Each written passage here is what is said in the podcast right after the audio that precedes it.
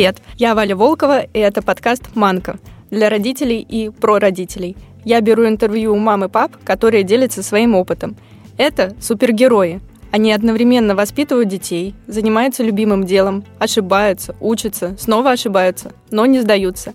Здесь они рассказывают всю правду и успокаивают. Идеальных нет, но главное просто продолжать двигаться. Также в банку приходят специалисты, психологи, врачи, педагоги. Они помогают родителям разбираться в сложных темах.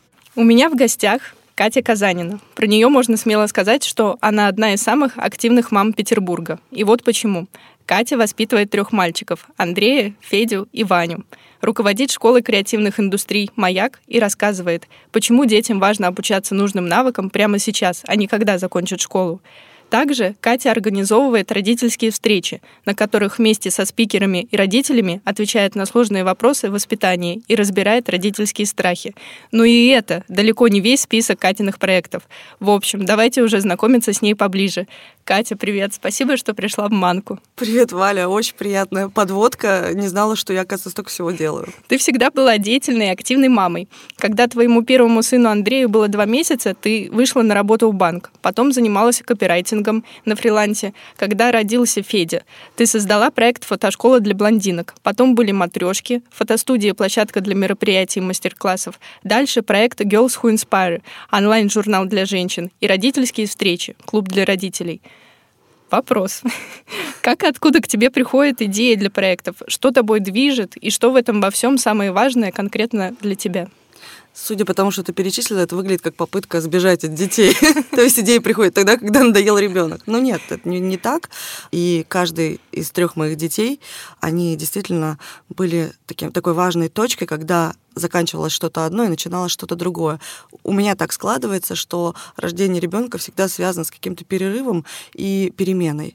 То есть, э, когда родился Андрей, я работала уже в банке, и я по инерции вышла туда, потому что мне казалось, что застревать, сидеть в декрете — это не очень интересная история, мне нужно вершить дела э, и думать о великом.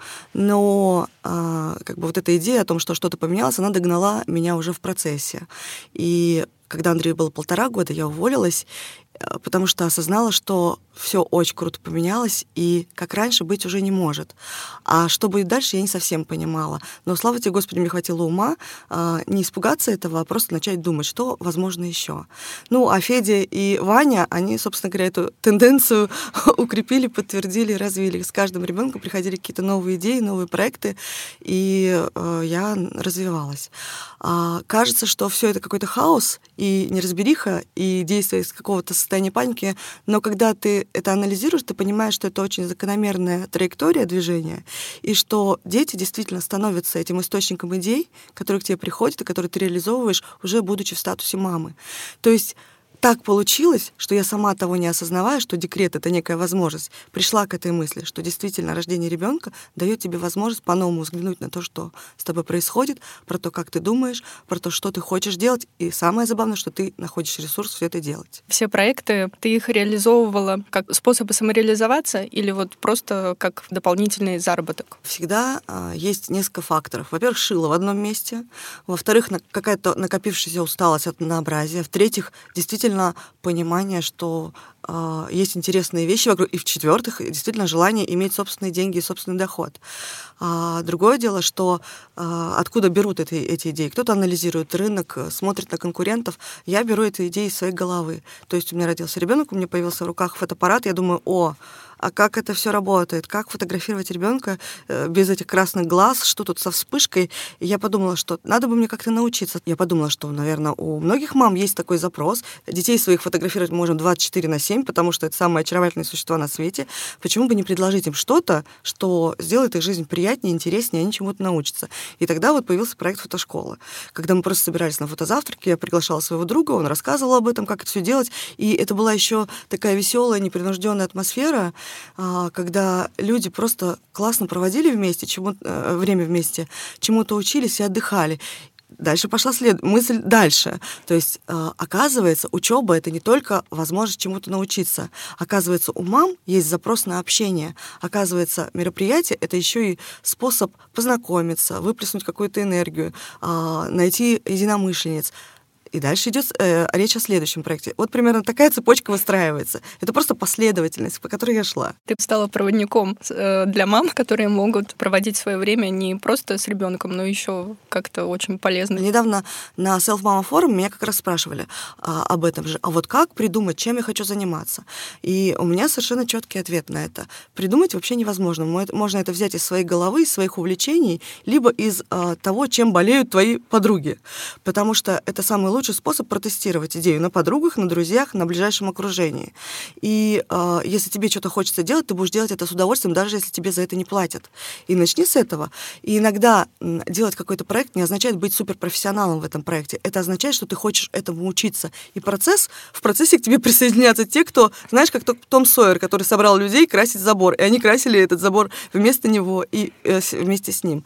Э, у меня абсолютно такая же логика. Я считаю, что каждая мама может найти в своей голове кучу интересов и организовать вокруг это, этого интереса какое-то сообщество. А уже там э, как карта ляжет и как монетизация сложится. Есть сейчас так здорово ты сказала. У меня просто сейчас та же самая э, ситуация с моим подкастом. Я не профессионал, но очень хочется учиться и развиваться именно в этом. Я тебя хочу в этом поддержать, потому что э, все идеи школ для блогеров на этом и основаны, что интересен не гуру, а человек, который учится. И то, как ты учишься, то, как ты честна и искренна в этом процессе, то, что ты находишь, это самое классное и то, зачем люди будут охотно наблюдать и слушать. Поэтому я тебя поздравляю. Ты на верном пути. Сейчас ты руководишь образовательным проектом для детей, школой «Маяк». У школы большой выбор направлений обучения от дизайна до видеоблогинга. И правильно ли я поняла, что ты начала сотрудничать со школой «Маяк» в рамках своего проекта «Родительские встречи»? Да, все правильно. Расскажи подробнее, как тебе предложили стать директором школы? Ты сразу согласилась? Были ли сомнения, не потяну, не смогу? А как же дети? Ты озвучила абсолютно все, о чем я думала, когда э, вся эта идея возникла. Но поскольку у меня есть, э, знаешь, такая некая импульсивность в принятии решений, когда я сердцем чувствую, что надо, надо, вроде рационально еще ничего не поняла, не проанализировала, не взвесила, не прописала в цифрах, но я чувствую, что мне это надо, я на это соглашаюсь. Знаешь, поехали, потом заведем. А, иногда это приводит не к самым лучшим результатам, но иногда это самая верная стратегия, во всяком случае для меня. Ну так вот, отвечая на твой вопрос, как со мной случился маяк? Да, действительно, а, как я тебе говорила в предыдущем вопросе, о том, что все идеи приходят из вот, повседневности. Да? У меня а, у старшего ребенка возник конфликт с учителем, в школе. И мне очень не понравилось, как отреагировали родители. Я увидела в этом много страха, сопротивления и такое какое-то советское абсолютно э, поклонение перед э, вышестоящими и нежелание вообще встать на сторону своего ребенка. То есть родители приняли изначально сторону учителей, сторону системы, просто потому что боялись дать этой системе отпор. Я захотела об этом поговорить и собрала родителей. Так Именно появился проект. Э, нет, не в школе, просто мы нашли площадку. Тогда э, мы этот проект делали с моей подругой Викой Смирновой. Э, она писала на моем ресурсе Girls Who... Нет, тогда я ее пригласила позже писать. То есть э, для нас вот эта тема родительская была очень актуальна, и я сказала, Вик, давай сделаем что-то на эту тему.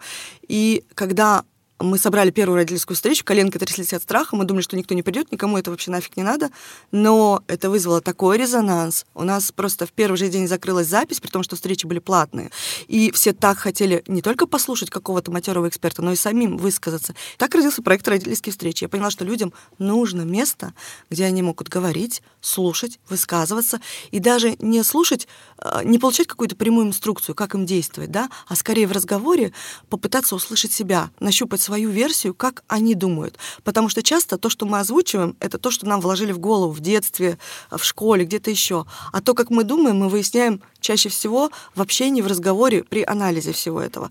И получилось так, что эти родительские встречи настолько зашли, что люди захотели на них приходить, стали спрашивать, а когда у вас следующая? И вот в рамках одной из встреч я просто предложила сотрудничество «Маяку», а поскольку аудитория очень э, такая наша, и им было интересно вот это теплое, конструктивное общение, прямая связь с родителями, мы сошлись на этом. И когда они увидели, как это работает, насколько искренне люди хотят там быть, потому что продавать можно по-разному да, а можно продавать не продавая, можно продавать, создавая ценность, создавая сопричастность, создавая ощущение, что здесь тебя понимают, что ты часть вот этого всего, и здесь разделяют твои убеждения. А создать это можно только вот через общение, через постоянное подтверждение этого, а не рекламными слоганами. У нас классно, у нас модно, у нас перспективно. Так вот, э, когда вот эти встречи происходили, были определенный эффект, от того, что там говорилось, от того, что там делалось, как вели себя родители. И э, со стороны учредителей «Маяка» мне поступило предложение всю эту историю возглавить. А, на самом деле, первая моя реакция была «ну нет». Ну, ребята, ну нет, я уже 10 лет как не работаю наемным сотрудником, я очень четко знаю, что такое свобода, я хочу работать только на себя, петь свою песню и не хочу никаких гимнов, не хочу никому подчиняться. Я знаю просто, что я абсолютно несистемный человек. Но у меня есть еще одно качество, называется, когда меня можно взять на слабо, когда мне помашут какой-то перспективой, когда мне скажут, что смотри, что возможно. И вот это меня может заинтересовать. Мне предложили не просто делать то, что я умею и так делать хорошо, а создавать комьюнити, говорить о важном, привлекать людей, а, делать какую-то душевную, теплую историю вокруг какого-то бренда. Да, я это умею делать. Э, и делала это с разными партнерами и командами. Но дело в том, что была озвучена идея открытия школы. А поскольку у меня голова э, очень сильно озадачена вопросами образования моих собственных детей, опять мы вернулись к этой теме, все берем из своей головы, из своей ситуации, из своего окружения. Поскольку у меня очень болезненно, я реагирую на какие-то вещи, на какие-то проявления в современной школе, о том, как общаются учителя с детьми, а, есть ли у них выбор, как вообще все происходит в системе современного образования. Меня это очень задело, я начала об этом думать и через какое-то время согласилась. Согласилась не сразу, потому что, а, как я сказала, первое, что я не наемный сотрудник, и нужно было а, очень долго проговаривать какие-то моменты, как мы будем выстраивать нашу деятельность, потому что, к сожалению, прямое подчинение — это сразу путь никуда. В моем случае это так. Я ничего против не имею корпоративной культуры, но я знаю себя. А, и второй момент, у меня есть семья, у меня есть трое детей, у меня есть Ваня, которому два года, и мне нужно было понять, как все это будет функционировать, если я буду работать, а положим руку э, на одно место, работать я буду не просто полный день, а 24 на 7, потому что это проект абсолютно новый, он требует абсолютного погружения, и если ты в этот поезд, собственно говоря, сел, ты уже оттуда не выскочишь. И поэтому я долго-долго взвешивала и смотрела три месяца, как Ваня будет ходить в сад, как быстро он впишется во все это, и не будет ли он от этого сильно страдать. Но поскольку я увидела, что адаптация прошла хорошо, и он с радостью просто э, пошел в сад, и даже на нашей семейной логистике это не сказалось каким-то очень тяжелым образом, я окончательно сказала «да». Окончательно я сказала «да» 15 августа, и вот я сейчас директор школы «Маяк». Долгая история. Очень классная история. На самом деле, как ты все это описала, от такого предложения вообще нельзя было отказаться. Как а, Мне кажется, можно отказаться, если ты четко взвешиваешь все за и против, понимаешь уровень ответственности, потому что за то время, пока я работаю, я уже раз пять подумала, зачем я вообще во все это ввязалась, сидела бы сейчас, обнималась с ребенком, делала бы какие-нибудь встречи и была бы свободным человеком. Но опять же, а, назвался груздем, полезай. Есть у меня и такая черта, поэтому вот я залезла и э, стараюсь э, вырастить это, вырастить это и сделать из этого то, что мне бы хотелось видеть, то, что видит в этом учредителе, и то, что соответствует заявленным целям.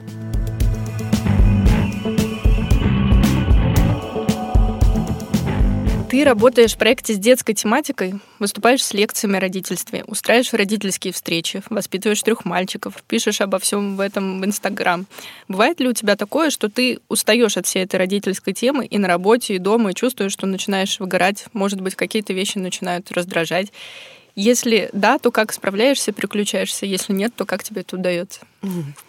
Ты опять пересказываешь историю дословно того, что я чувствую. Ну, видимо, сама, потому что понимаешь, сама находишься в таких же ситуациях и переживаешь все то же самое.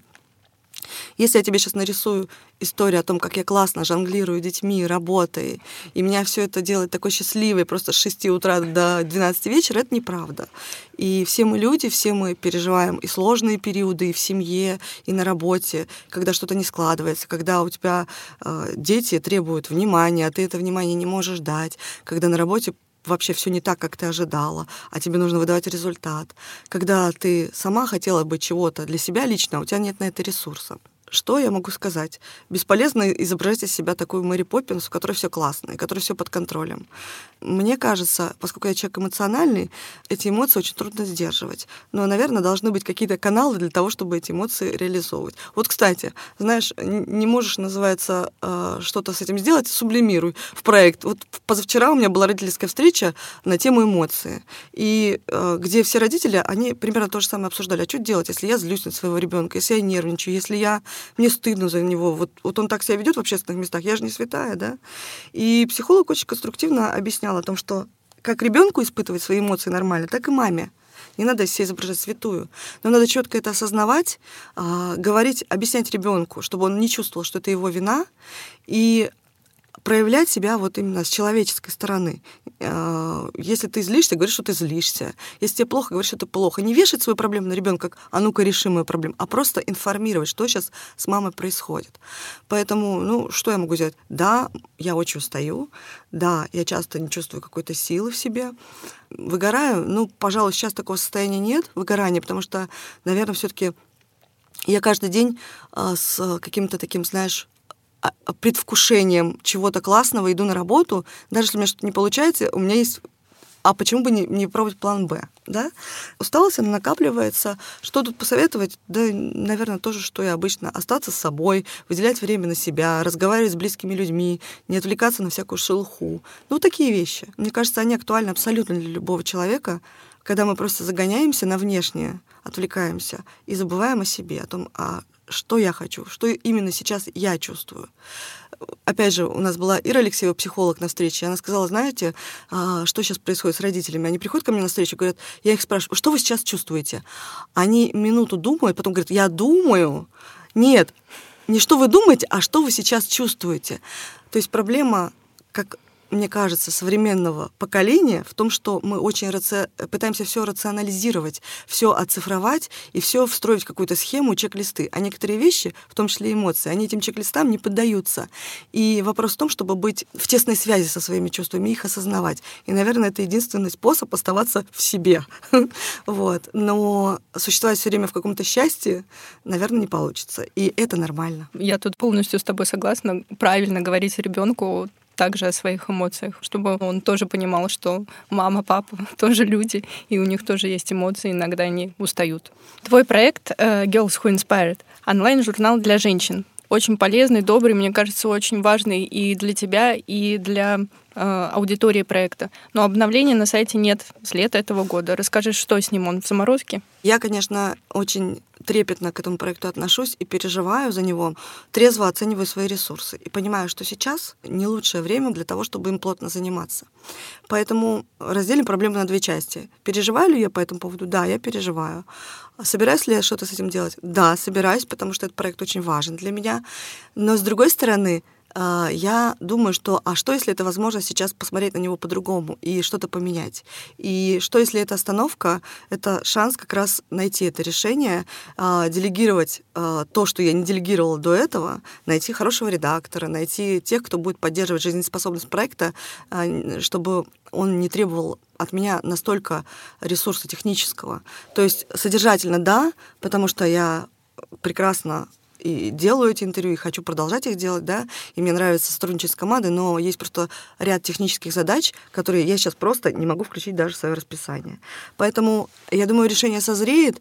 А, единственное, что как мама троих детей я научилась не в таких вопросах ставить приоритетность и не называть точные даты. То есть я могу начать с любого слайда, это я точно знаю.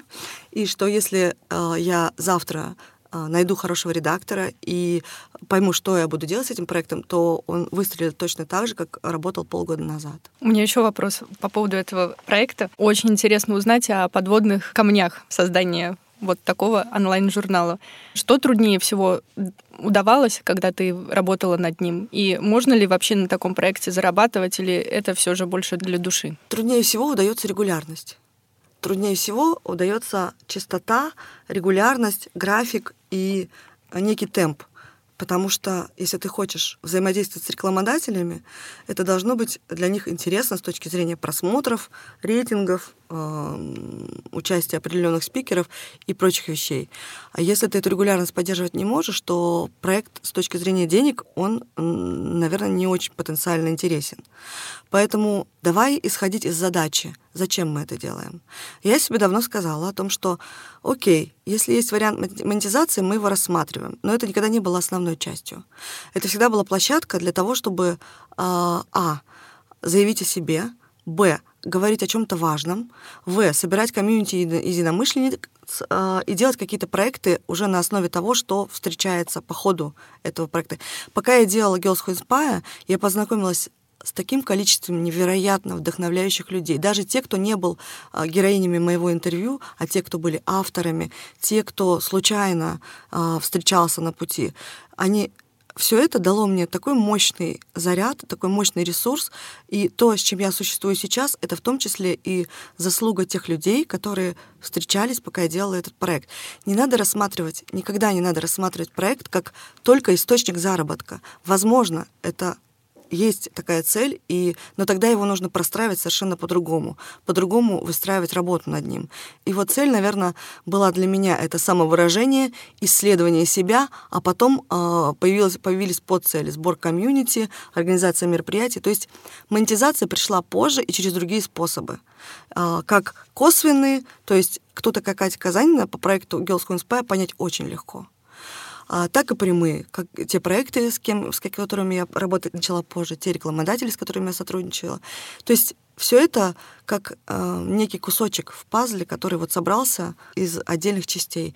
Но нельзя сказать, что я ставила себе целью заработать миллион рублей или долларов на проекте Girls Who Inspire. Хотя такие цели иногда меня посещают. Такие мысли о том, что, о, классно бы туда прикрутить магазин, о, здорово бы сюда поставить ивент-агентство, которое бы штамповало мероприятие. Но опять же, вот сейчас у меня другие приоритеты. Сейчас у меня приоритет школа «Маяк», и она вызывает у меня бурный интерес и экстаз. Кто знает, что будет дальше я не исключаю никаких э, возможностей. Ты этот вопрос немножко уже осветила, но э, мне кажется, твоим подписчикам будет интересно узнать, как твой э, типичный будний день проходит. У меня есть какие-то а, стандартные рутины, стандартные этапы, которые я прохожу. А, начинается утро с того, что мне надо всех поднять, а, всем объяснить, что происходит, что мы идем в школу, мы идем в сад, вот тут ваша каша, вот тут рюкзак, не забудьте сменку, чешки и прочие дела. Вот. Поднять супруга, который, на самом деле, раньше 11 утра вообще не соображает. Объясниться насчет того, кто кого забирает, потому что семейная логистика — это очень острый вопрос, учитывая, что у нас и Влад работает, и я работаю, и времени в обрез, и нужно все просчитать считать так, чтобы, ну, в общем, никто не страдал в этом. Я еду на работу, делаю какие-то сначала какие-то встречи, переписки, э, вершу великие дела, э, договариваюсь о чем-то, отсматриваю что-то, то есть работаю с дизайнером, работаю с нашими преподавателями, работаю с координатором, работаю с СММ-менеджером. То есть выстраиваю просто день, исходя из э, текущих задач, которые у нас э, намечаются. Вечером как сумасшедшая бегу либо на английский, потому что опаздываю, либо потому что опаздываю за ребенком, за Ваней в сад. Слава тебе, Господи, сейчас э, старший ребенок забирает среднего, и это несколько облегчает нашу семейную логистику. Вот. Потом мы э, ужинаем, читаем книжки, ложимся спать, и я еще долго-долго-долго ворошу какие-то мысли о том, что мне надо сделать и чего мне делать не надо. Вот. Если говорить о неделе в целом, то у меня бывают дни, когда я не хочу ехать на работу, потому что мне, опять же, нужно побыть одной и поконденсировать какие-то мысли, которые касаются, ну, не таких вот более системных вещей. И для этого мне нужно побыть одной и не общаться с кучей людей, поэтому у меня бывает такой день, когда я встречи никакие не назначаю, с людьми не общаюсь, исключительно по почте переписываюсь, но при этом я что-то планирую, что-то считаю и думаю о прекрасном. Вот, такой день у меня тоже есть, и я очень этому благодарна. А еще у меня есть выходные дни, которые иногда выходные, а иногда не очень. Как правило, выходные дни это, не, это возможность повстречаться с родителями и сделать для них что-то такое полезное и интересное. Поэтому мы часто делаем в маяке мероприятия именно в выходные. Поэтому иногда моя семья страдает от того, что у меня нет выходного дня. А, но когда он есть, у нас абсолютно такой семейный, простой. То есть я не люблю какую-то беготню, я люблю спокойное времяпрепровождение и считаю, что самое главное, оно внутри семьи, а не вовне ее. И самое большое счастье для меня, например, вчера было слушать, как дети мои пишут письмо Деду Морозу. Это просто отдельное э, стендап-комик-шоу, э, когда, например, Андрей что-то там нарисовал, а Федя ему говорит, слушай, ну кто же так пишет? Пиши обычно буквами. Как он поймет, что ты хочешь? Принесет тебе опять нерв, что ты ему скажешь? Пиши буквами. То есть понимаешь, вот дети, они такие забавные и смешные, что, поверь мне, каждый день находится что-то интересное, почему мне хочется быть дома. Я не назвала бы себя домоседом, но вот то, что происходит у нас внутри семьи, мне интереснее, чем то, что происходит за ее пределами. Поэтому выходные дома с пирогом, с кино, с детьми, может быть, с прогулкой какой-то или каким-то обсуждением чего-нибудь, это для меня самая такая любимая история.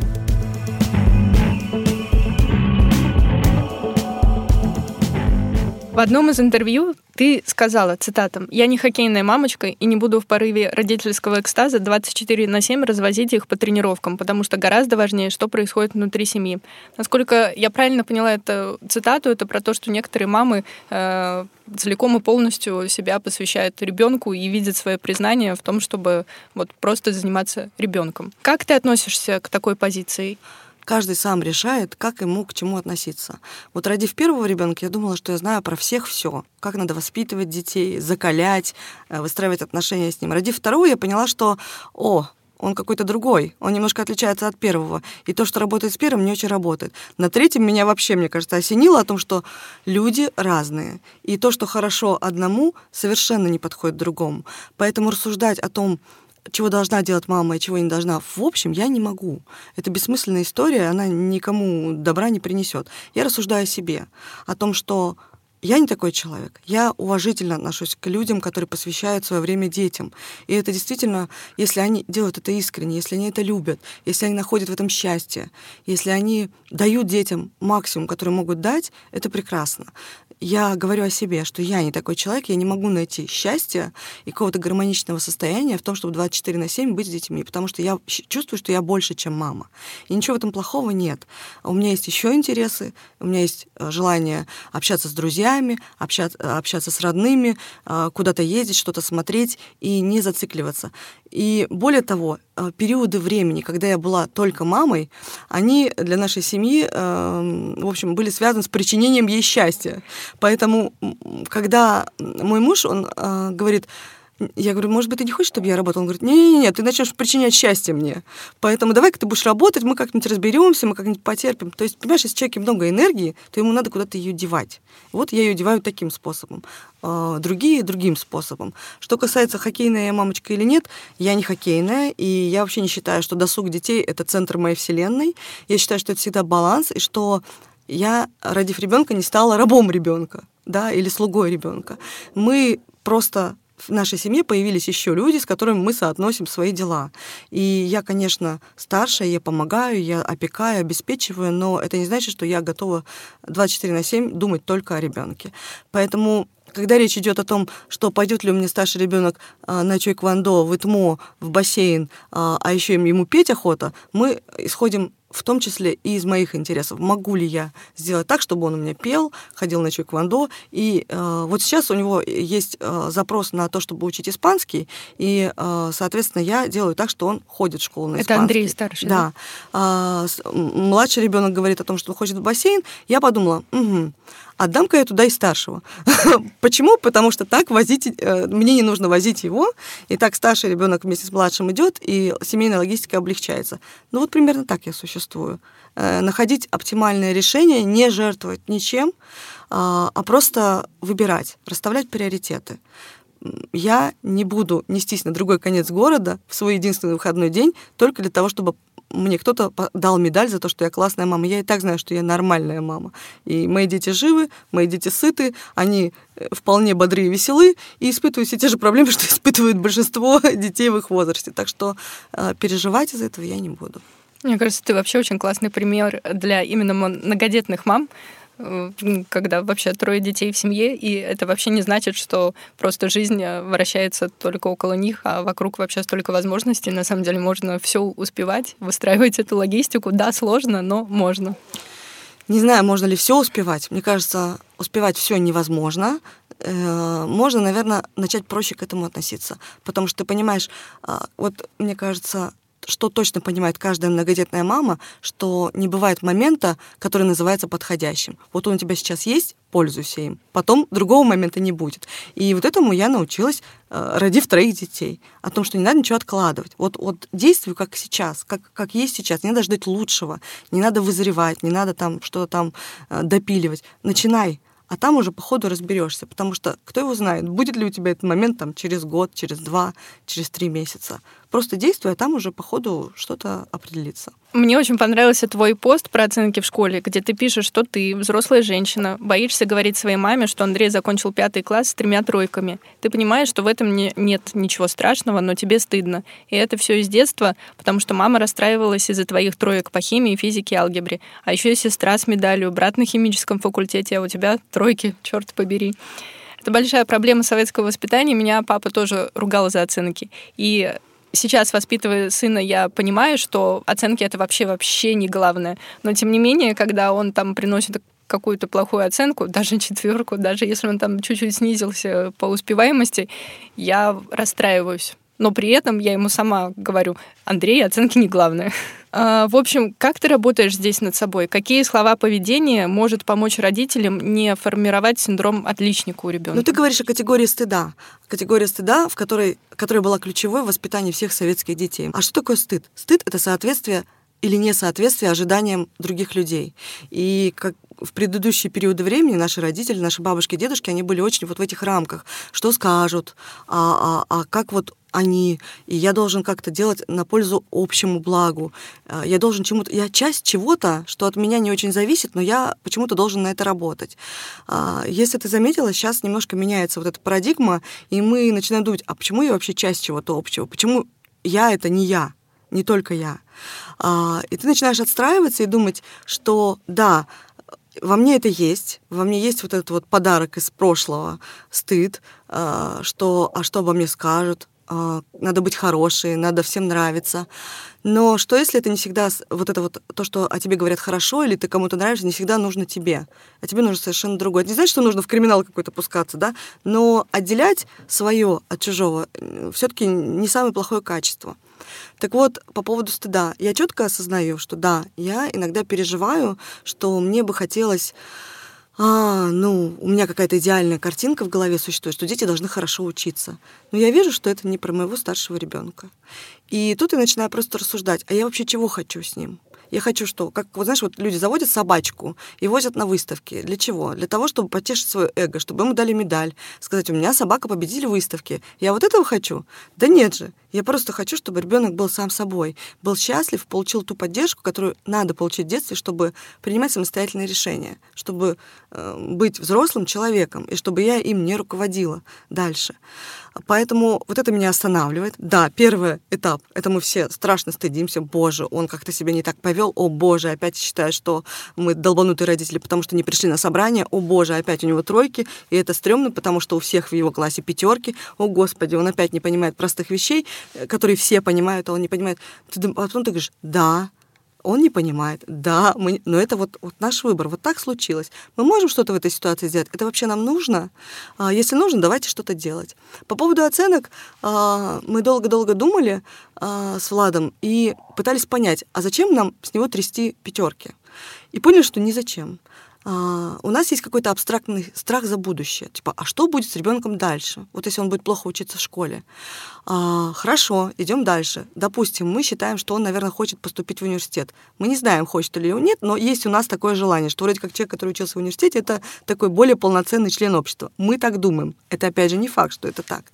Окей, а что нужно, чтобы поступить в университет? Наверное, ЕГЭ сдать. Давайте посмотрим, какие там правила про ЕГЭ. Так вот, ты начинаешь смотреть про это ЕГЭ и понимаешь, что рисование и ЕГЭ вообще никак не связано. Ритмика и ЕГЭ вообще никак не связано. Человек выбирает четыре предмета, и, собственно говоря, по ним понятно, в какой вуз он поступает.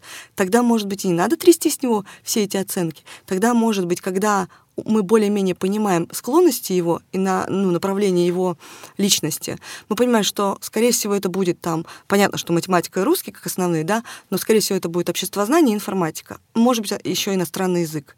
Смотрим просто по запросам вузов на ЕГЭ да, какие предметы важны, и уже по-другому разговариваем с ребенком мы говорим с Андреем о том, что, слушай, ты интересуешься программированием, ты ходишь вот на курсы.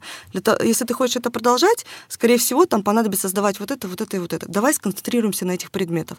Я не хочу от тебя пятерок, но я хочу, чтобы ты по этим предметам в состоянии был сдать тест. И тебе это важно будет. Возможно, тебе это не понадобится. Тогда будешь просто классно рассказывать, разгадывать кроссворды и э, демонстрировать свои знания. Вот примерно так я подхожу к теме оценок. Это вообще проблема вот современной школы о том, что стрясите с ребенка результат, а что вы, собственно говоря, делаете, чтобы этот результат ребенок захотел получить? Ничего. То есть есть небольшой разрыв между тем, какие цели у школы и какие цели у детей. И, к сожалению, они мало шансов, что вот эти вот все истории, они договорятся друг с другом. Наверное, все-таки сейчас школа меньше определяет в будущем детей. И, наверное, сейчас задача родителей, задача детей больше вмешиваться в свой собственный образовательный маршрут и больше думать о том, как его выстроить за счет дополнительных занятий, за счет вложений в какие-то онлайн-курсы, в какие-то участия в каких-то мероприятиях, а, в какие-то баллы дополнительные. Да, очень многие же сейчас образовательные учреждения дают дополнительные баллы к ЕГЭ при поступлении. Вот. То есть это вопрос просто стратегии. Это не вопрос смысла жизни и соответствия, хороший ты человек или нехороший, если у тебя там тройка была по химии. Вот у меня тройка по химии, ну и чего, как-то выжила, да, и не самый последний человек. Вот. Буду ли я дворником, будет ли он дворником, меня правда не волнует. Мне кажется, что Главное, чтобы он был сам собой. Главное, чтобы он был уверен в себе и делал, что он хочет. А это не задача школы, это задача моей... Вот знаешь, есть же теория привязанности. Задача в том, чтобы на начальных этапах дать ему такой уровень поддержки, такой уровень тепла, чтобы он знал, что он молодец, что с ним все хорошо, и что он разберется с любой проблемой, с любой э, какой-то ситуацией, и что его не надо чинить, доделывать, он уже классный.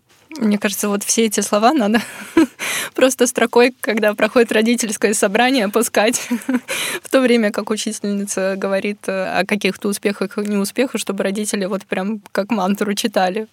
Да, очевидно совершенно, что система школьного образования должна меняться, но, опять же, очевидно, что она не будет меняться какими-то семимильными шагами. И пока мы все ждем этого, э, наверное, имеет смысл что-то делать еще, дополнительно как-то подстраховываться и искать решения для себя, потому что только мы сами знаем, что нам нужно. Никакая школа нам этого не подскажет. Школа — это всего лишь ресурс. И это не единственный ресурс. Это одно из мест, куда ходит ребенок э, получать знания.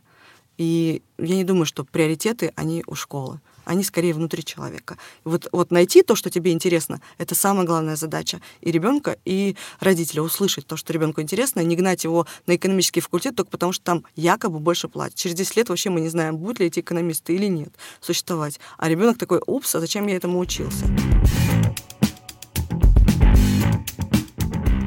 Если бы ты только сейчас начала строить карьеру с маленьким ребенком, с чего бы ты начала? В первую очередь я бы взвесила свои ресурсы. Я бы поняла, кто я, что я, чего я хочу. Для начала бы попыталась просто составить резюме а, где я обобщила бы свой опыт, что я умею. Какой... Потом бы э, прописала логистику и поняла, какой ресурс временной, физический у меня есть. Потому что мы все, блин, хотим открыть кофейню, небольшой бизнесочек где-нибудь, э, порхать как бабочки. Но иногда у нас ограничен временной ресурс. Тебе, ну, у тебя нет бабы, у меня нет бабушек здесь. Ни одной бабушки, ни одной тети. И я понимаю, что у нас трое детей, за которыми э, следить можем только мы с Владом. Поэтому давайте смотреть на, на вещи трезво и оценивать свои ресурсы трезво. Есть ли у тебя необходимая помощь для того, чтобы уделить работе столько времени, сколько нужно уделить? Нет, тогда может быть сейчас вопрос в том, чтобы работать удаленно, работать не полный день, работать э, проектно, Почему? Это не надо воспринимать как унижение или понижение в должности. Это возможность реализовывать себя в тех условиях, которые есть. Знаешь, как актеров, я в предлагаемых обстоятельствах. Так вот, декрет — это я в предлагаемых обстоятельствах. И то, что ты там начнешь делать, ну, очень сильно определяет э, твое будущее, там, через год, через два. Я думаю, что не надо прыгать выше головы. Нужно трезво оценивать свои ресурсы, сначала взвесить и постараться что-то с этим делать. Второй момент, что многие говорят о том, что происходит утрата каких-то профессиональных качеств, о том, что мы, становясь мамами, может быть, хуже концентрируемся на работе. Я считаю, что все это полная фигня. Это зависит только от фокуса внимания, от интереса. Если тебе это перестало перестало быть интересным, да, ты этим не будешь заниматься качественно, вовлеченно и еще как бы тысячу прилагательных сюда. Но если тебе это интересно, ты будешь это делать. Более того, я знаю статистику, э, я брала интервью Ани Зыряновой, которая делает форум Self Mama, и она говорит о том, что есть очень много исследований, которые говорят о том, что мама, э, родившая ребенка, или мама в декрете, либо человек, который только вышел из декрета, это самый эффективный сотрудник. Почему?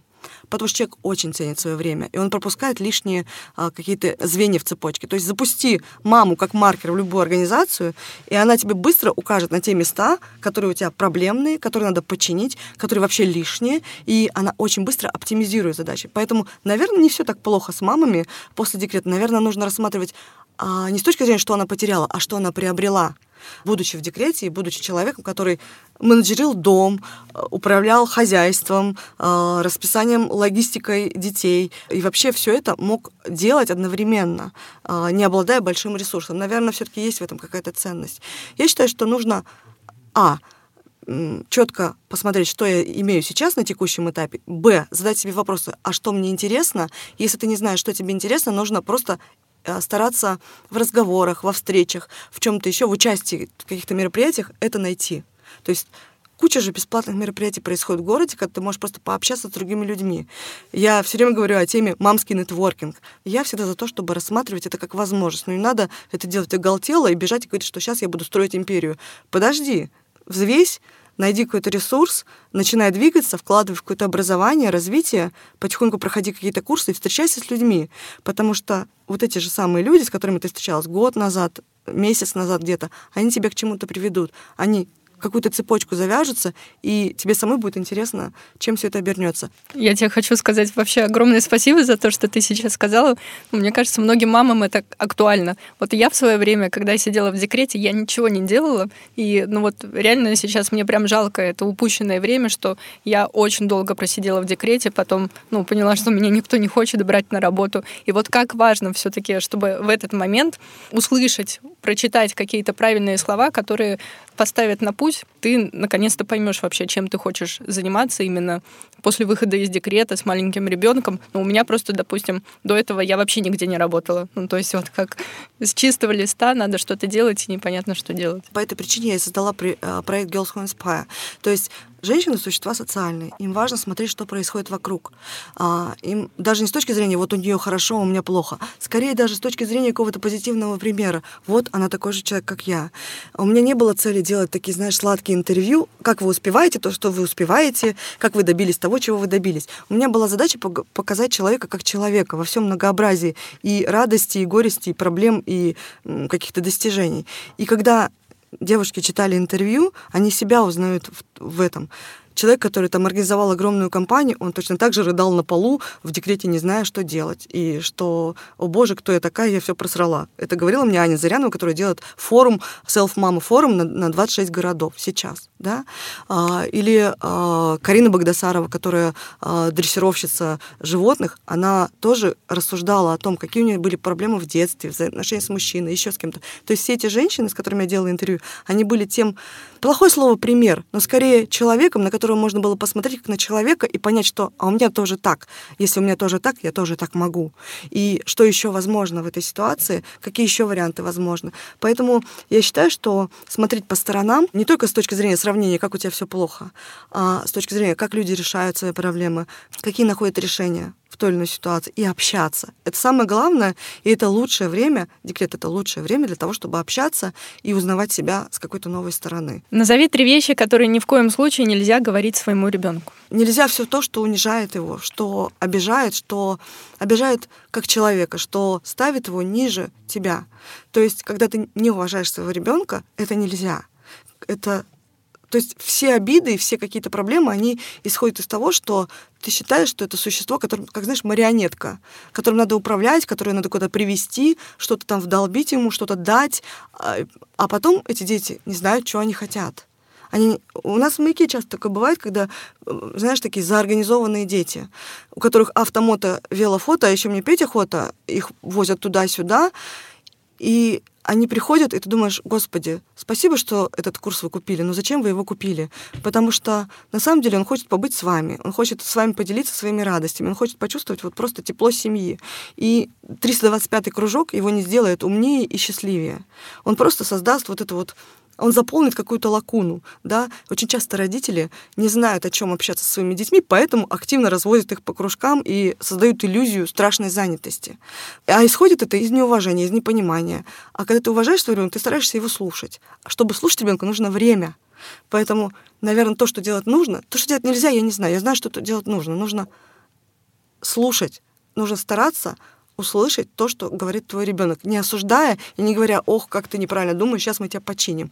Починить никого не получится. Ребенок уже рождается со своей прошивкой, со своим характером, и ты можешь только помочь ему, ну, давая какую-то поддержку, тепло и какое-то количество знаний, и все.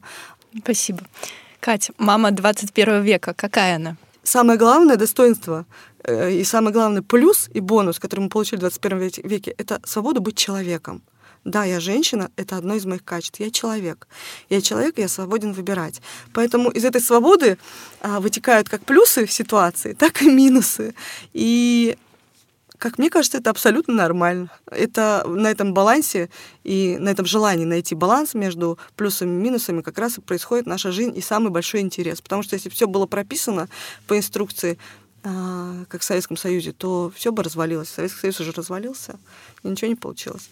Так что я думаю, что самый большой интерес в жизни это сама жизнь и ее проживание. И то, как, какие выборы, а, какие решения ты принимаешь здесь сейчас. И не надо загадывать на 20, на 30 лет вперед. И проще, наверное, как-то к этому всему относиться. И, наверное, самый большой плюс мамы 21 века в том, что она имеет возможность быть собой. И это самое мощная история, которую женщины получили э, через столетия просто борьбы за свои права. А все остальное, кто приглашает на свидание, кто платит на свиданиях и называет тебя редакторкой или редактором, это уже такая ерунда. вот.